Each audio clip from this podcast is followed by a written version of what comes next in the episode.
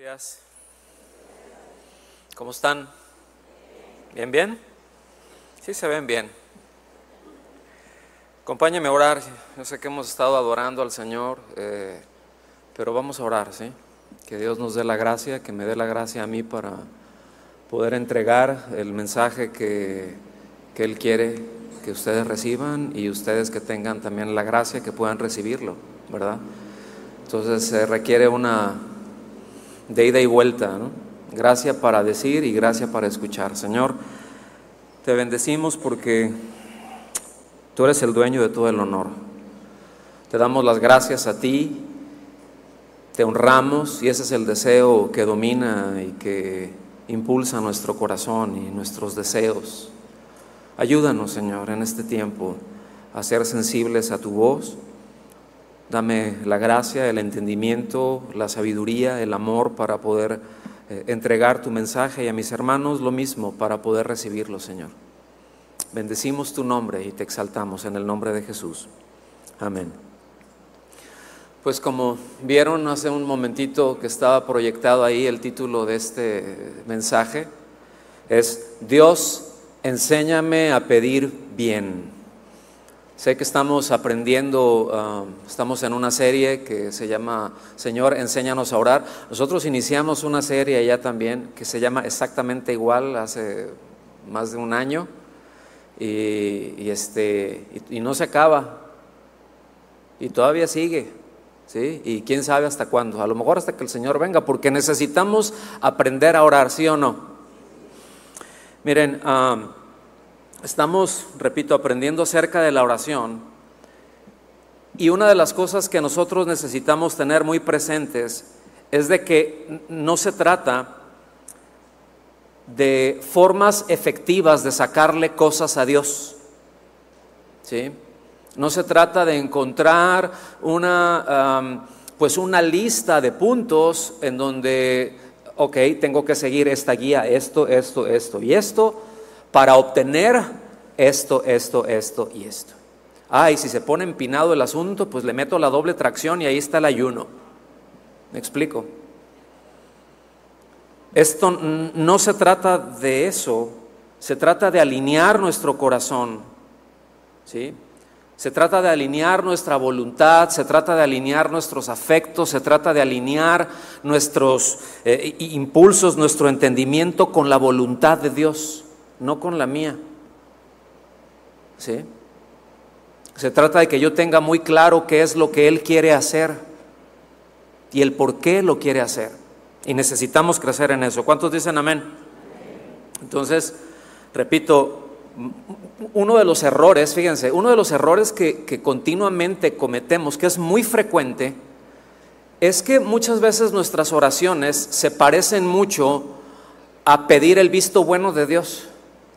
¿Se ha fijado en eso? No es me estoy alineando a ver qué es lo que tú quieres, Señor, sino mm, pues ahí te va, este es mi pliego petitorio y apruébamelo. Y a veces no tiene nada que ver con lo que Dios quiere hacer o con lo que Dios quiere darnos. Por eso ah, es necesario, absolutamente indispensable que aprendamos, mis amados, a conocerle. ¿sí? Repito, que aprendamos de Él lo que Él quiere que pidamos. ¿Sí? Y aunado a eso es, ¿y cómo debemos de vivir? Porque nuestra oración y nuestra manera de vivir van ligadas. No es oro una cosa y vivo otra. Es lo que yo estoy orando, es, es algo que yo necesito estar viviendo. ¿Me doy a entender? Okay. Entonces, bueno, Él quiere que estemos muy claros de, todas aquellas cosas que nosotros necesitamos, pues precisamente para expresar más a Cristo y menos a nosotros. Porque nuestra vida se trata de expresar a Cristo. Nuestra vida como creyentes no se trata de que yo me exprese, sino de expresar a Cristo. Ya no vivo yo, mas Cristo vive en mí. Y lo que ahora vivo, en este cuerpo carnal, en esta vida transitoria, pues lo vivo en la fe del Hijo de Dios, el cual me amó y se entregó a sí mismo por mí, ¿verdad? Miren, en Romanos, se los voy a leer rápido, mayormente voy a estar leyendo desde la Nueva Biblia de las Américas, pero les voy a leer Romanos del 11, capítulo 11, del versículo 33 al 36. Dice, oh profundidad de las riquezas y de la sabiduría y del conocimiento de Dios. Cuán insondables son sus juicios e inescrutables sus caminos. Pues, ¿quién ha conocido la mente del Señor? ¿O quién llegó a ser su consejero? ¿O quién le ha dado, el le ha dado a él primero, perdón, para que se le tenga que recompensar? O sea, ¿quién, quién mete a Dios en deuda? Dice, porque de Él, por Él y para Él son cuántas cosas? Todas las cosas. Por eso dice, a Él sea la gloria para siempre. Amén. Entonces necesitamos crecer en nuestra confianza en la fidelidad de Dios, entender que todo se trata acerca de Él. Ciertamente tenemos necesidades, Él lo sabe, pero no se trata de nosotros, se trata de Él. Entonces, esto nos deja ver también de que hay muchos tratos de Dios, hay muchas cosas que son inexplicables para nosotros, pero, pero siempre el Señor ahí está. ¿sí? Él no se retira, porque Él es fiel, Él no puede negarse a sí mismo. ¿sí? Dice un maestro de la palabra de Dios que Dios nos ama por necesidad pero no porque Él tiene una necesidad, sino porque Dios es amor. ¿Sí? Entonces es absolutamente indispensable, no hay manera de que no lo haga, porque Dios es amor. ¿Me está siguiendo? Entonces a Él sea la gloria. ¿Cuántos dicen, estoy de acuerdo con eso? Pues muy bien. Hay eh, algo que, que sin duda pues nos va a ayudar, ¿verdad?, a, caminar de la mano con el Señor para no estar forcejeando con Él. ¿Cuántos forcejean con el Señor? A ver, salúdenme, los que forcejean con el Señor. Ahora levanten la mano los mentirosos. Por supuesto que forcejeamos con el Señor. Ahora sí que ahí en el rancho dicen, ¿cuántos patean el pesebre? ¿verdad? Te dice el Señor algo, te está empujando y es, mm, me resisto. Sí, está bien, pero, ¿sí? Pero, pero hay, algo que, que, nos va a ayudar entonces a no forcejear con Él, pero por el otro lado también a vivir sin afanes ni ansiedades. ¿Cuántos quieren eso? Y aquí existe un principio fundamental y es que no confundamos nuestras necesidades con nuestras necedades. A veces hay algunas que se pueden parecer o nosotros no, o nos gusta que se parezcan o no las tenemos en claras. Pero a veces lo pedimos más por necedades que por necesidades. Y entender esto es clave en todo este proceso que tenemos en nuestra comunión con el Señor. Entonces, usted se va a ir dando cuenta conforme vayamos desarrollando que, que bueno, aquí las motivaciones que tenemos son esenciales. Las motivaciones que tenemos es absolutamente indispensable que las alineemos con el Señor, con la voluntad del Señor. De ahí la importancia que podamos llegar al punto de pedir con convicción, Dios, enséñame a pedir bien. Diga conmigo, Dios, enséñame a pedir bien. ¿Tiene esa convicción que necesita eso o no? Entonces, vamos a ver algunos pasajes, uno en particular, que es muy interesante y porque nos aclara aquello que nosotros hemos llegado a conocer como la regla de oro. ¿Cuántos tienen así en sus Biblias? Luego hay algunos subtítulos, ¿no? Que llegas allá al pasaje y te dice este, la regla de oro. Y fíjese que, bueno, usted sabe que ha habido distintas escuelas rabínicas desde muchísimo tiempo. Y una de ellas era la escuela de Gilel. Esta escuela de Gilel enseñaban, es decir, tenían un postulado que era, no hagan a otros lo que no quieren que le hagan a ustedes. Eso es lo que él enseñaba. Es decir, él enseñaba de una manera negativa, no hagan a otro. El asunto, y es que en buena medida ese entendimiento, esa interpretación de la regla de oro, pues se ha colado en la iglesia, se ha colado en la mentalidad de muchos cristianos y el problema con eso es que aunque se escucha bien y pues sí tiene una medida de razón, no es la enseñanza del Señor Jesucristo. ¿Sí? Y tampoco es recogida esa enseñanza a lo largo de la historia de la iglesia o de la iglesia primitiva o de, pues, de la iglesia primaria como la conocemos, ¿verdad? Con la ayuda del Señor vamos a ver estos pasajes paralelos porque tratan este punto, es, es decir, no solamente el hecho de pedir bien, ¿sí? pero es que lo conecta con nuestras acciones y con nuestras motivaciones. O sea, mi oración, mis motivaciones, mis acciones, o mis motivaciones, mi oración y mis acciones, pero siempre va a desembocar en nuestras acciones. Si nosotros desligamos una cosa de la otra, mis hermanos, todo nuestro caminar con el Señor se convierte como una conversación entre un sordo y un mudo. No, no llega a ningún lado, es decir, nada más se queda uno ahí patinando. Contrario de lo que normalmente hago, vamos a ver varios pasajes. Entonces les voy a pedir que me sigan con atención. Si usted quiere, yo se lo recomiendo, puede anotarlos para después darle seguimiento en casa, porque la mayor parte de lo que diga saliendo de aquí ya se le olvidó. A mí me pasa, si a mí me pasa es muy probable, bueno, a usted menos porque es más brillante que yo, pero, pero también le pasa, entonces mejor anote. ¿sí? Siga con atención, por favor, la lectura a donde vamos a ir ahorita, que va a ser en Lucas capítulo 11, a partir del versículo 5.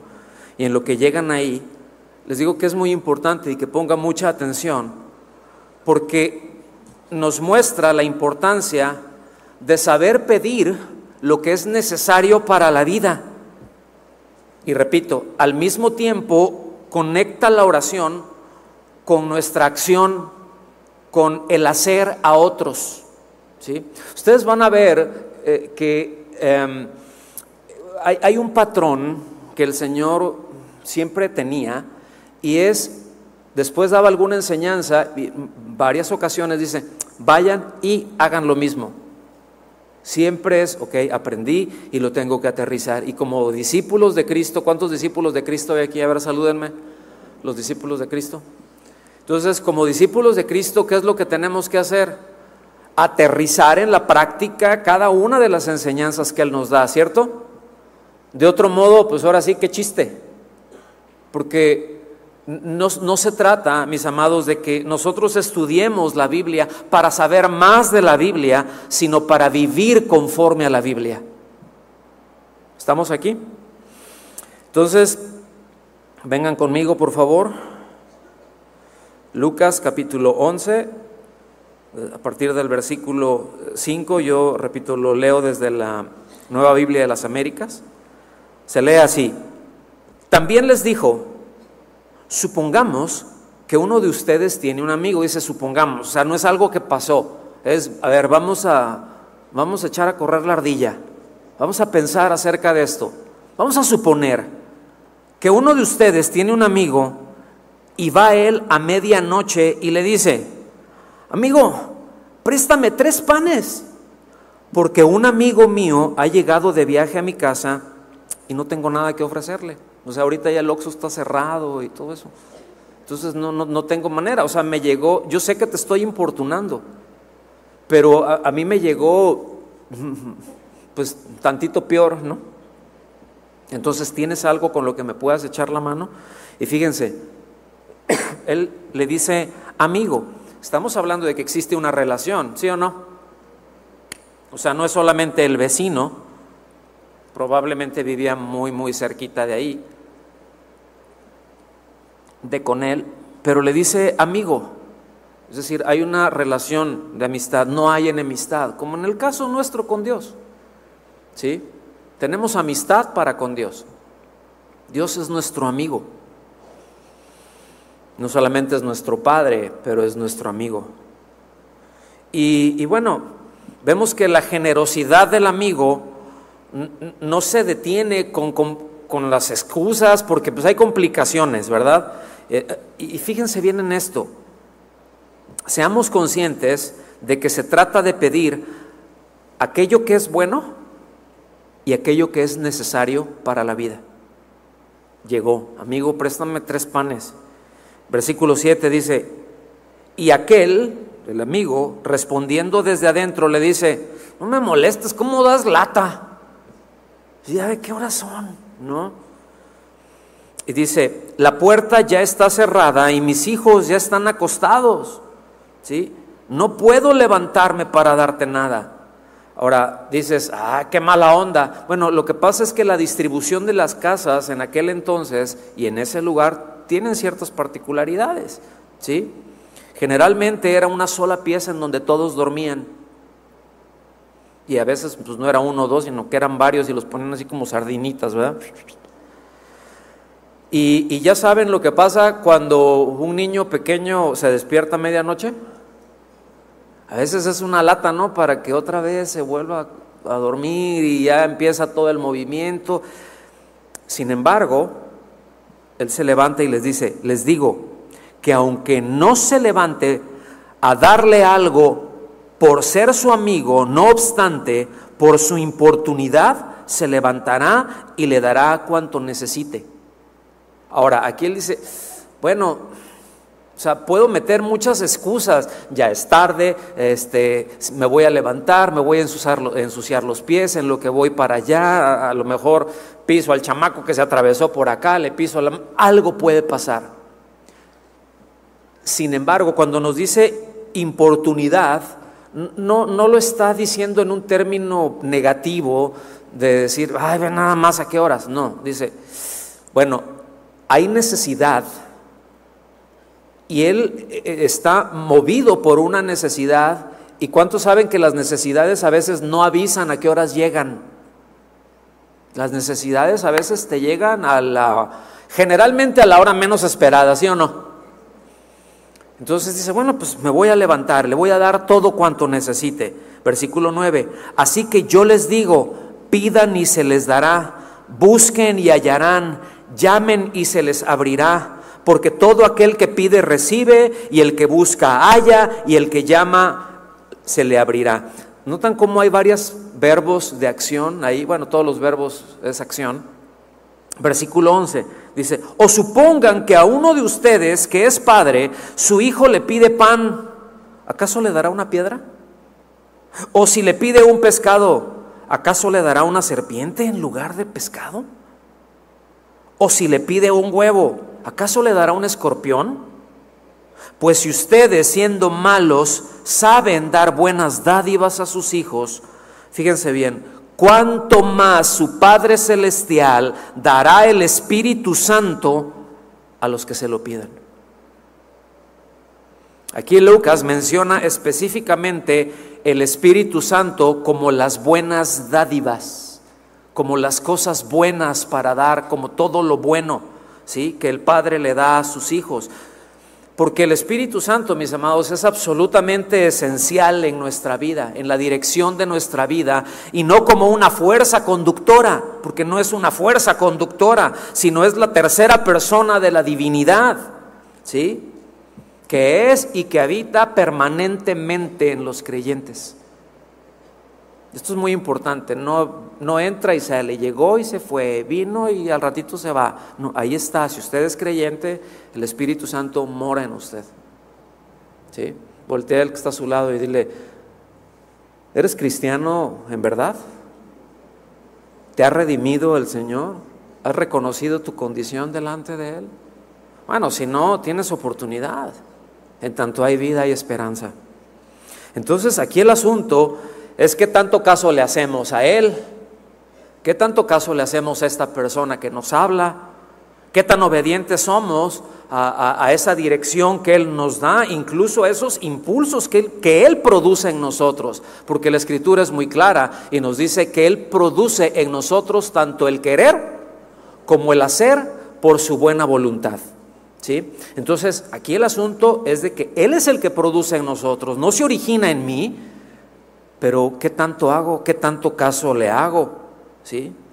Porque Él siempre nos va a guiar, mis amados, por medio de su palabra. Él la inspiró.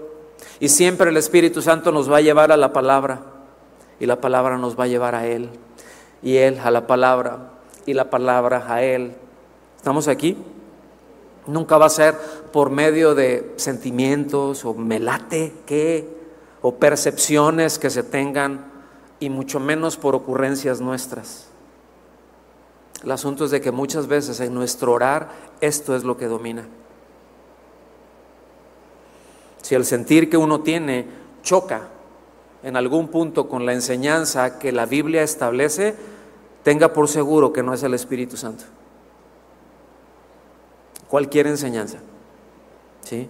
Entonces ven qué necesario es discernir y ahora, ¿cuántos a veces se atoran en discernir? No como que no, no, no me queda claro. O sea, estos sé que algo va por ahí, pero, pero no me queda claro qué es lo que el Señor quiere. ¿Cuántos les pasa eso? Pero levanten su mano honestamente. ¿sí? Bueno, para eso están los pastores y los maestros. No para decirles qué es, o sea, nosotros no estamos para decirles a ustedes qué es lo que tienen que hacer eh, según nuestro criterio y, muchísimo menos para intentar siquiera gobernar sus vidas, pero para ayudarles a discernir la voz de Dios. ¿Sí? El Señor dijo enfáticamente, mis ovejas oyen mi voz, mis ovejas. Así que cuando alguien dice, yo no sé, yo, yo no, no, no, no, no sé, yo no escucho a Dios, hay que ahondar, hay que rascarle un poquito más, ¿no? Porque a lo mejor cree que cree. Entonces hay que ahondar un poco más ahí. Pero bueno, vamos, vamos avanzando. Entonces, eso está tratando el pasaje, ¿verdad? Que le podamos decir a Dios, Dios, enséñame a pedir bien. Ahora vamos a un pasaje paralelo, vamos allá a Mateo capítulo 7, a partir del versículo 7, y me voy a ir deteniendo en algunas partes.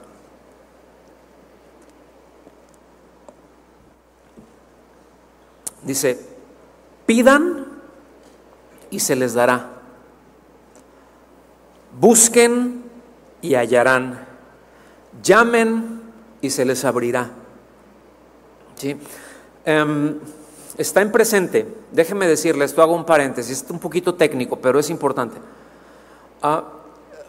Nuestro idioma, la forma en que nosotros en el castellano conjugamos los verbos, a veces hay algunos tiempos en el, en el griego o en el koiné que son muy distintos, que de hecho se llaman diferente incluso que como luego algunas ocasiones conjugamos nosotros, aunque estén en presente.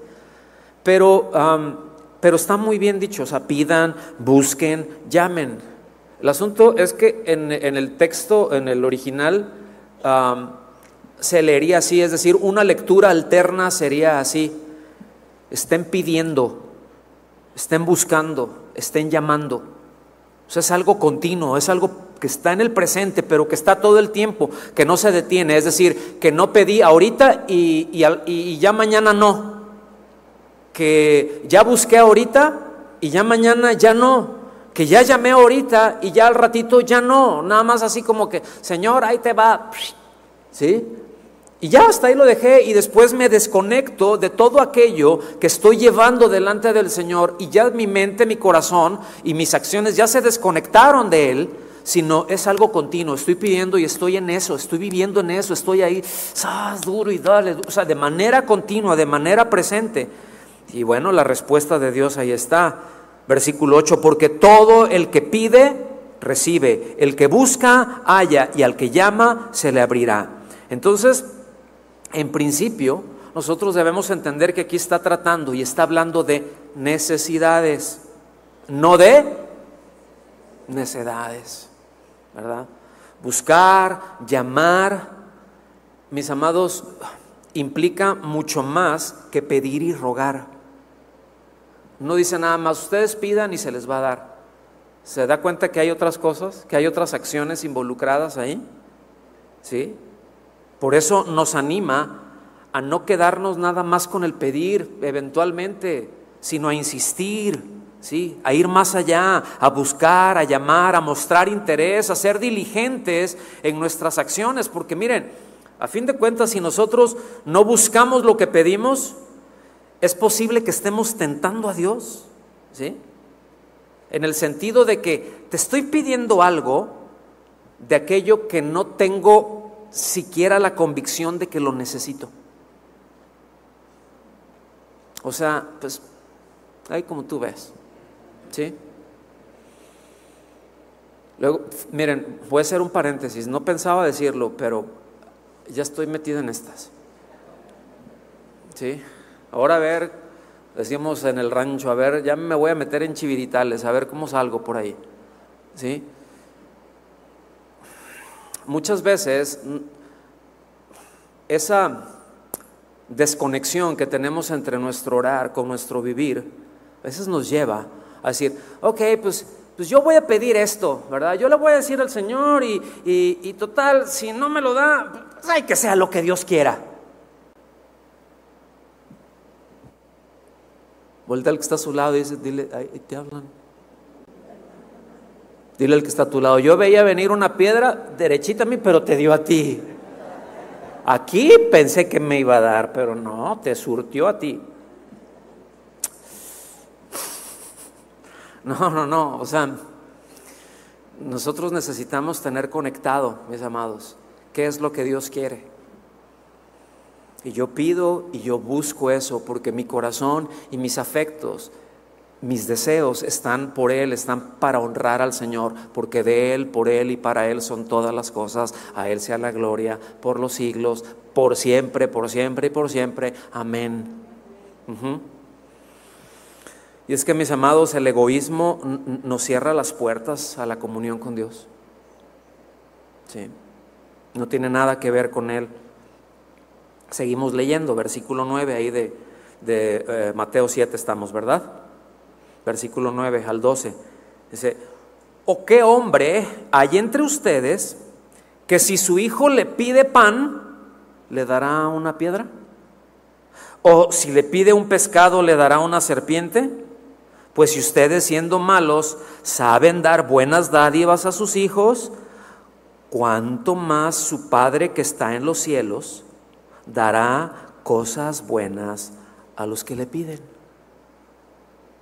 Es el pasaje paralelo que vimos en Lucas. Lucas lo especifica más. ¿Sí? Entonces, no sé si alcanzan a ver cómo la palabra nos muestra que la oración va conectada con ser guiados con el Espíritu Santo o ser guiados por el Espíritu Santo, mejor dicho. ¿Sí? A fin de cuentas, eso es lo que va a dar evidencia si somos hijos de Dios. No, no que yo diga que es, pues yo soy cristiano y soy creyente, y, pero, pero que no se evidencie la dirección del Señor. Yo le he enseñado a la congregación donde servimos, yo puedo decir que soy Superman, pero si no vuelo no soy. Y me puedo vestir y me puedo poner la capa de Superman, ¿verdad? Y los calzoncillos arriba de los pantalones y la es, y acá, a ver, vuela. ¿Sí me explico? Si se golpea uno y, ah, pues no eres. Entonces esto va muy conectado. hay, hay evidencias que damos si somos hijos o no, si somos creyentes o no. Venga conmigo a Romanos capítulo 8, a partir del versículo 5. Yo se los voy a leer en la nueva versión internacional.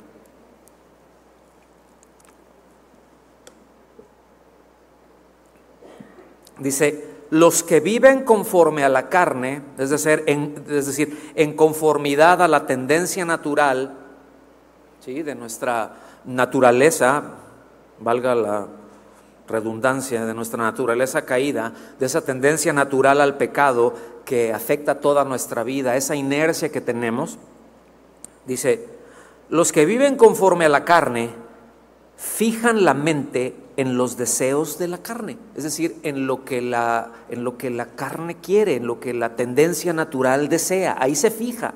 Ahí pone sus pensamientos. Aquí el, verbo original es muy, muy interesante, pero, pero el sentido que tiene es pone su atención, pone sus pensamientos, pone su vista, ¿sí? En los deseos de la carne. En cambio, los que viven conforme al Espíritu, es decir, en conformidad, de acuerdo a la guía del Espíritu Santo, fijan la mente en los deseos del Espíritu, o sea, en lo que el Espíritu Santo desea. Entonces aquí ya e, es muy claro qué es lo que me conduce. Si mi naturaleza, si yo mismo me estoy conduciendo, en otras palabras, si yo hago lo que se me da mi gadarena gana, ¿sí? Y oro en conformidad a eso y me conduzco en conformidad a eso o si estoy siendo sensible, si estoy siendo obediente, digan conmigo obediente. ¿Sí? Si estoy siendo obediente a esa dirección, a esos impulsos, a esos nuevos afectos que el Espíritu Santo está poniendo en nosotros y que Él tiene que los pone en nosotros y que lo podemos percibir porque es algo que Él tiene, no es algo ajeno a Él, es de acuerdo a su naturaleza. Dice, la mente, aquí es muy claro, me gusta mucho como dice, la mente gobernada por la carne es muerte, mientras que la mente que proviene del Espíritu es vida y paz. Y aquí ya nos podemos ir dando cuenta porque muchas veces con cualquier cosita andamos todos sacados de onda. Y porque también muchas veces podemos estar pasando unas situaciones, viviendo unas circunstancias, unas pruebas terribles, y sin embargo estamos plomos, estamos bien cimentados, estamos con paz, con gozo, que gozo no es euforia a fin de cuentas, ¿sí? pero es esa paz, es esa, esa, es esa certeza, ¿verdad? De que Dios está con nosotros, este, en fin que no me, no me estoy tranquilo, estoy, estoy bien, estoy bien, te necesito a ti, Señor, y listo. Los que viven, dice la mente gobernada, ahora fíjense, los que viven según la carne no pueden agradar a Dios. De hecho, ni siquiera lo desean. Dice, sin embargo, ustedes no viven según la carne, sino según el Espíritu si es que el Espíritu de Dios vive en ustedes. Esta es una, es, eh, es una condicionante, esta es una cláusula condicional. ¿sí? Es decir, si tú no has creído, si el Espíritu Santo no mora en ti, no puedes ser guiado por Él, punto. ¿Sí? Y si alguien, lo deja más claro, si alguien no tiene el Espíritu de Cristo, no es de Cristo. ¿Cómo la ve? ¿Está claro, no? Entonces es el Espíritu Santo, e, e, Él es quien conquista nuestra naturaleza caída, pero al mismo tiempo nos vincula a Cristo y nos coloca en un nuevo camino que se conforma a la voluntad de Dios. Y esto es muy importante, mis amados. Cuando nosotros creemos, es la obra del Espíritu Santo, es Él mismo que viene y nos vincula a Cristo. Cuando la palabra nos dice en eh, Juan 3:16, muy conocido, ¿verdad? Porque de tal manera amó Dios al mundo, ¿sí? Para que todo aquel que en Él cree, no crea, cree, para que todo aquel que en Él cree, crea es una posibilidad, cree es una realidad. Para que todo aquel que, que en Él cree no se pierda, pero tenga vida eterna. Y esto no quiere decir para que se vaya al cielo cuando se muera. ¿Sí? No, es vida eterna, está hablando de la vida de Dios. Para que al creer, la vida de Dios venga a mí. Porque mi vida está desconectada de la vida de Dios. Entonces viene el Espíritu Santo y me vincula, me hace uno con la vida de Cristo. ¿No le da gracias a Dios por eso?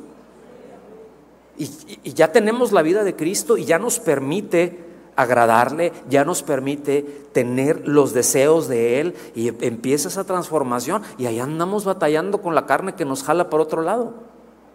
Y, así va a ser hasta que el Señor venga y, nos traslade allá con Él o que nos muramos, cualquiera de las dos cosas. Mientras tanto, tenemos que ser sensibles y obedientes a la guianza del Espíritu Santo. Amén. Romanos 8:14 se los voy a leer en la, en la, versión Reina Valera revisada, la versión 77. Se lee así. porque todos los que son guiados por el Espíritu de Dios, estos son hijos de Dios. ¿Qué es lo que nos guía, hermanos? No, no, no, o sea, sí, pues, o sea, ahí dice, ¿no? Pero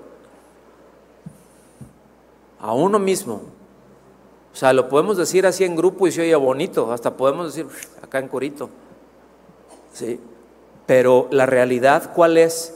Los monitores más cercanos que tenemos en nuestra vida, vamos a empezar por casa. ¿Qué dicen? ¿Qué es lo que nos guía? ¿Sí?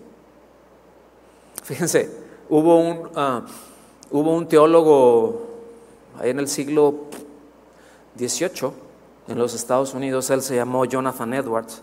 Yo considero que él fue una de las mentes teológicas más brillantes que, han habido en los últimos siglos. Pero él, él concluía una cosa y decía, mira, si tus vecinos no dicen que eres cristiano, es porque no eres, ¿eh? O sea, no vives como uno. Qué importante es esto, ¿no? Tus acciones no corresponden a eso. Gálatas 5:16 dice, aquí ya voy a la nueva Biblia de las Américas, dice, digo pues, anden por el Espíritu. Otra vez, la, conjugación textual o una, una lectura alterna más textual sería, estén andando. ¿Sí? ¿Sí? Pero al mismo tiempo, ese estén andando, se puede leer también, mientras anden, mientras estén andando, ¿sí? Por el Espíritu, guiados por el Espíritu, no cumplirán el deseo de la carne. ¿Se fijan? O sea, mientras estemos obedeciendo al Espíritu Santo, no vamos a andar en la carne, no vamos a obedecer la carne, no se van a cumplir los deseos de la carne, porque estoy caminando de continuo con el Señor. Regresamos a Mateo, al capítulo 7, del versículo 12. Dice, por eso, todo cuanto quieran los hombres que les hagan, así también hagan ustedes con ellos porque esta es la ley y los profetas. ¿Se fijan que es bien distinto a, lo que les mencioné al principio que decía el rabino Gilel?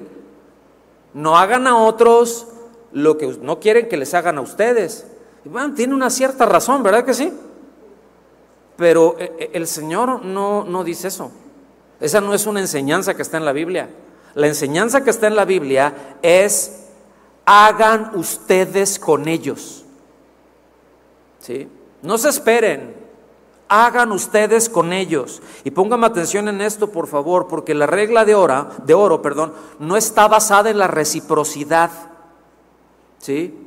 Tú no me haces, yo no te hago, yo no te hago y espero que tú no me hagas. ¿Sí? Y ahí nos la vamos llevando, ¿verdad? Y al ratito empiezan todas esas, esas, luchas que tenemos, esos sentidos de injusticia que tenemos. Ay, pero si yo te digo, no es justo.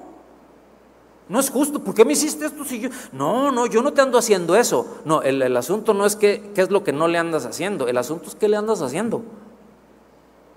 O el asunto es qué no estás haciendo o qué no estamos haciendo. ¿Sí? Entonces la regla de oro no se basa en reciprocidad, sino en que la motivación para nuestras acciones y nuestras intenciones debe ser seguir el ejemplo de Cristo. Eso es. ¿Cuál es la regla de oro? Vive como Cristo. Sí, haz, ve y haz. El mismo Señor decía cuando le cuestionaban por sus acciones, Él decía, mira, yo solo hago lo que veo hacer a mi Padre. ¿Me están siguiendo?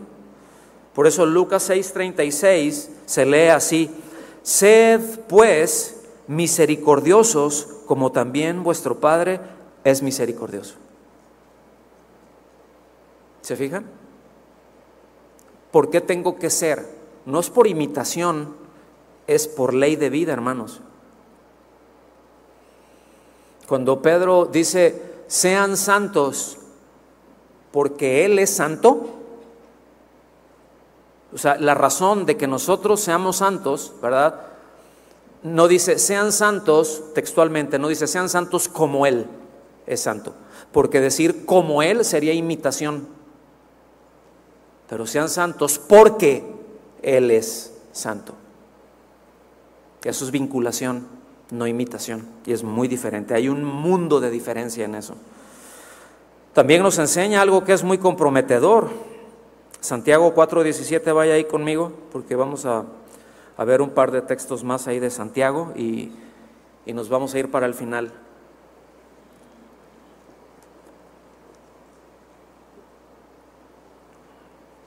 Santiago 4:17 dice, a aquel pues que sabe hacer lo bueno y no lo hace, le es a ver, dígalo con convicción. Es más, vamos a leerlo todos juntos. Ahí está, ah, como está ahí, vamos a leerlo.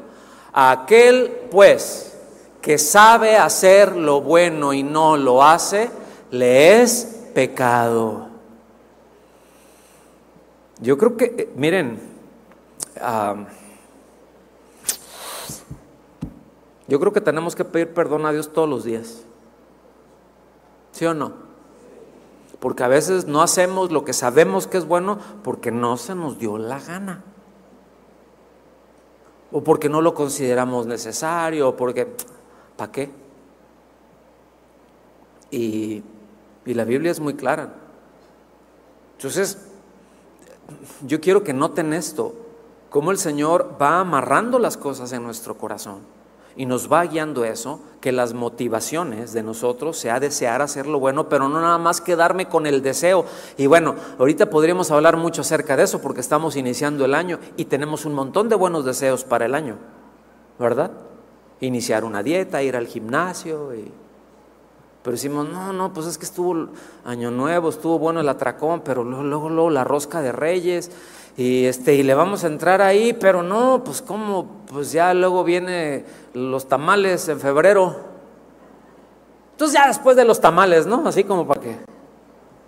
¿Sí me explico? Y a veces se queda en, buenas intenciones. Y, y, no está hablando de eso, nos está diciendo, ten la motivación, ten la fuerza, ten el empuje, pero hazlo. O sea, no solamente que lo desees, con desearlo no alcanza, hermanos. ¿Sí?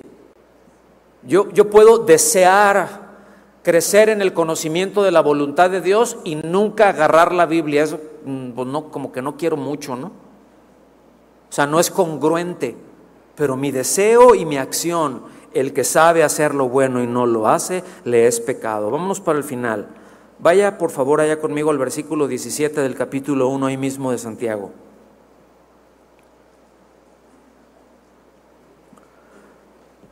Dice, toda buena dádiva y todo don perfecto viene de lo alto. ¿Cuánto de lo bueno viene de lo alto?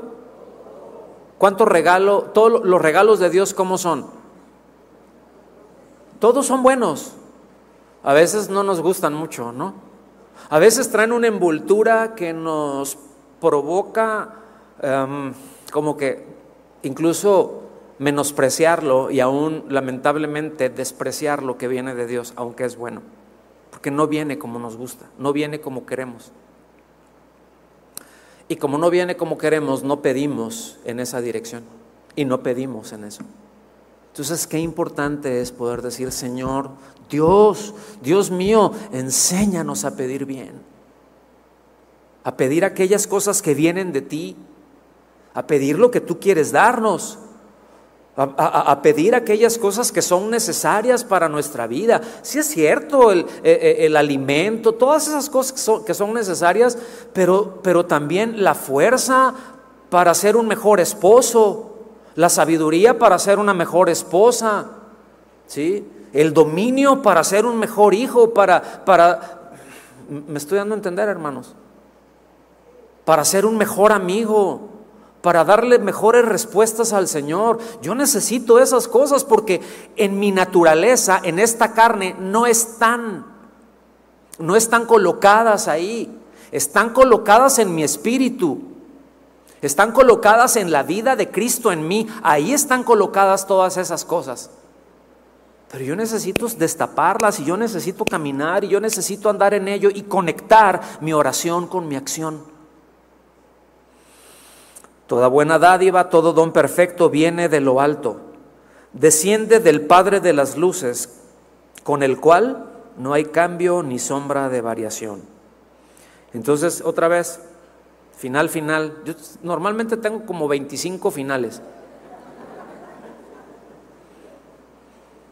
Y a veces los digo no porque ya vaya a terminar, sino es para que le baje los nervios.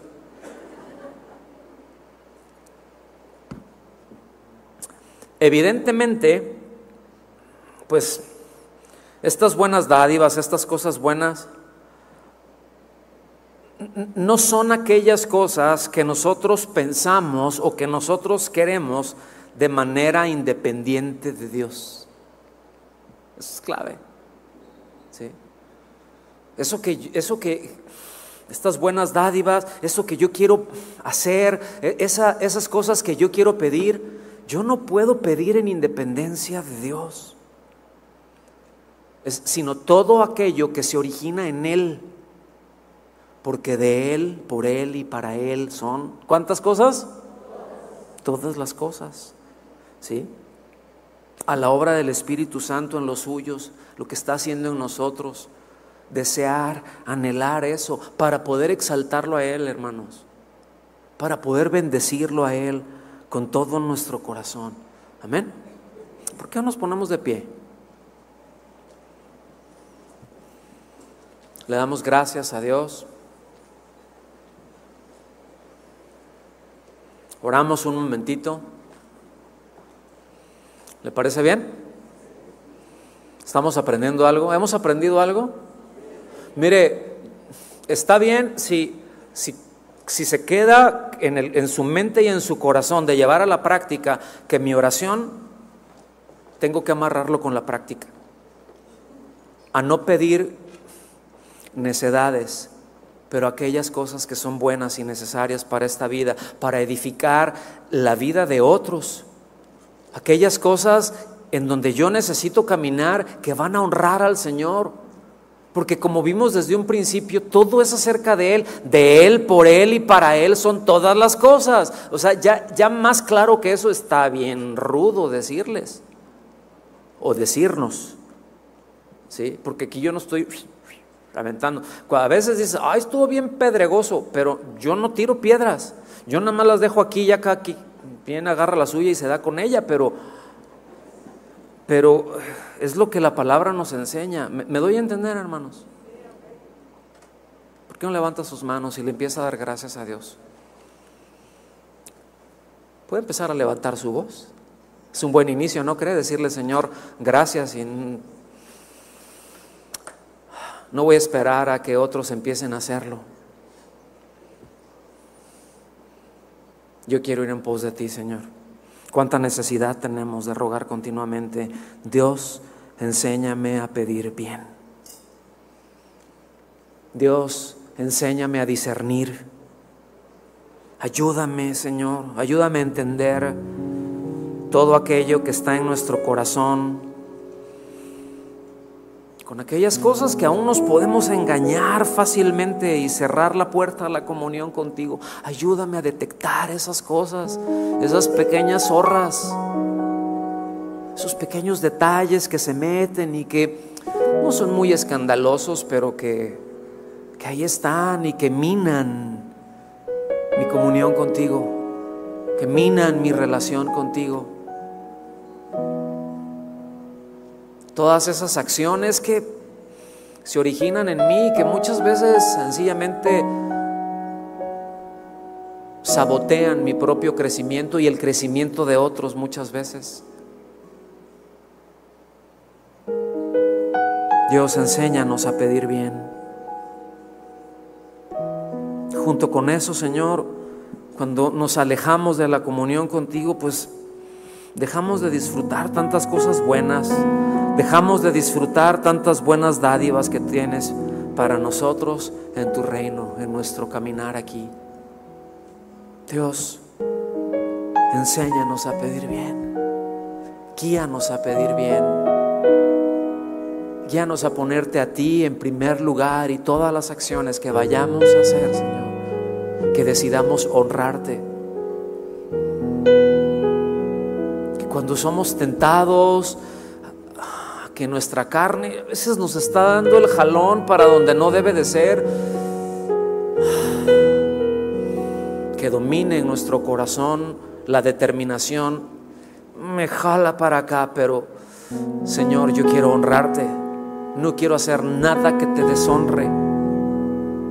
Señor, yo quiero expresar tu vida, yo quiero que tu vida se exprese en mí.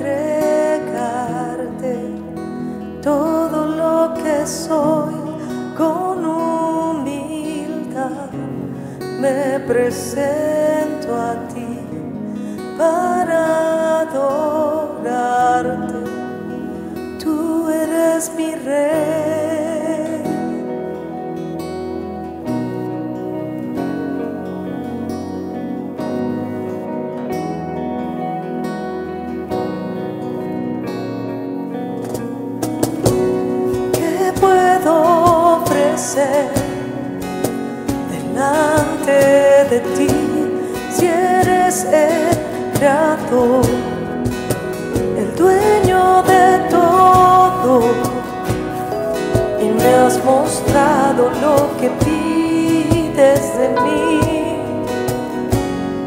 mi corazón.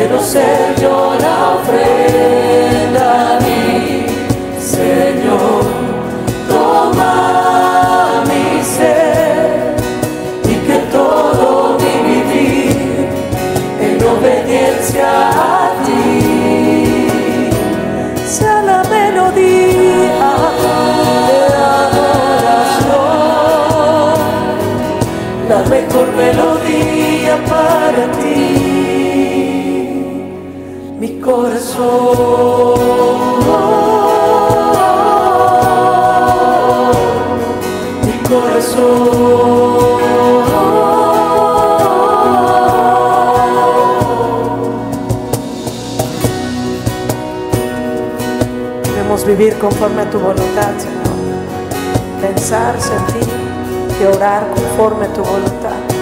Aquí está mi corazón, Señor. Hoy vengo a ti.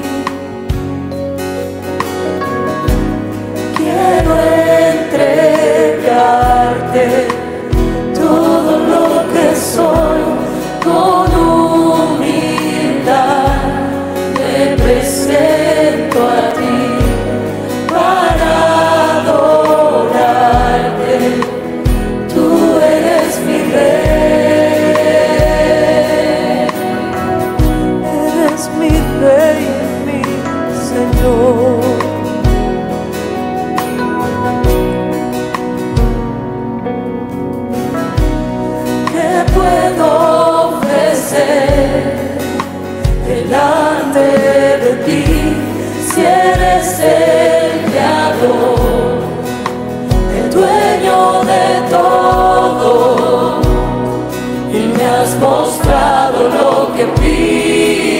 de mí, mi corazón.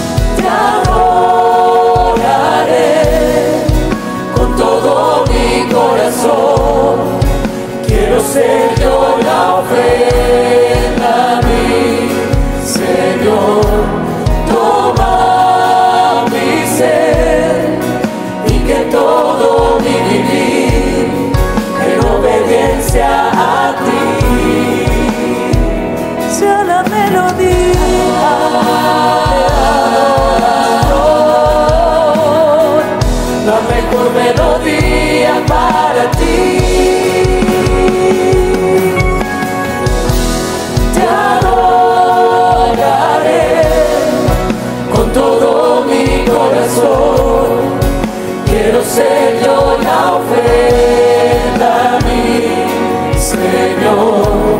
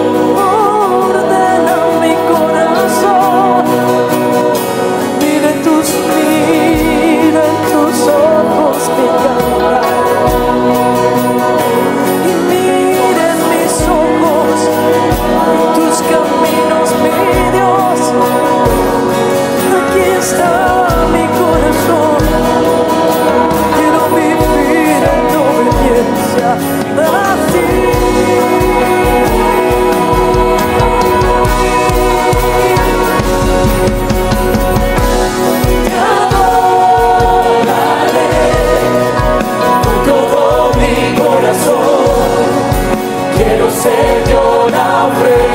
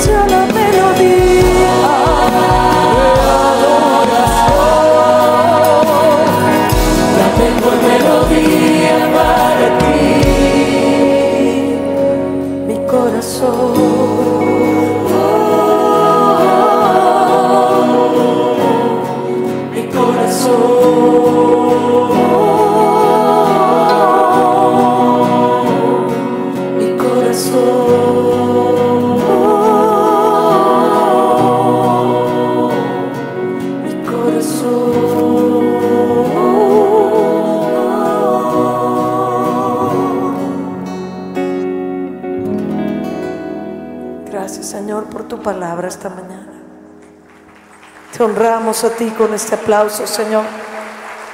Nuestro anhelo es vivir para ti y honrarte con toda nuestra manera de vivir. Enséñanos, enséñanos, Señor, cada vez más a orar conforme a tu voluntad. Gracias, Señor. Gracias. Recibimos esta mañana con alegría la palabra del Señor y con el compromiso de ponerla por obra. ¿Cuántos dicen amén? Y también queremos terminar este tiempo alabando a nuestro Dios con todo el corazón, diciéndole, Señor, yo necesito de ti, yo quiero andar como tú quieres que yo ande, conforme a tu palabra, como es digno de ti. Amén. Denle otro fuerte aplauso al Señor.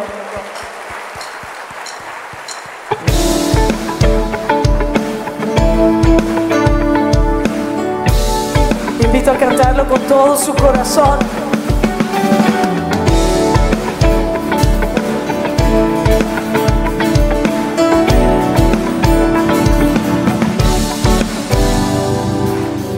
Jesús, tú eres mi modelo a seguir. Anhelo ser como tú. Señor, enséñame a discernir. Yo quiero hacer tu voluntad. Quiero ver las cosas como tú las ves. Darles el valor que tú les das. Buscar primero tu reino, Señor. Y lo demás se añadirá. De tu sabiduría derrama en mi corazón. Dilo fuerte. Que tu espíritu me guíe, Dios.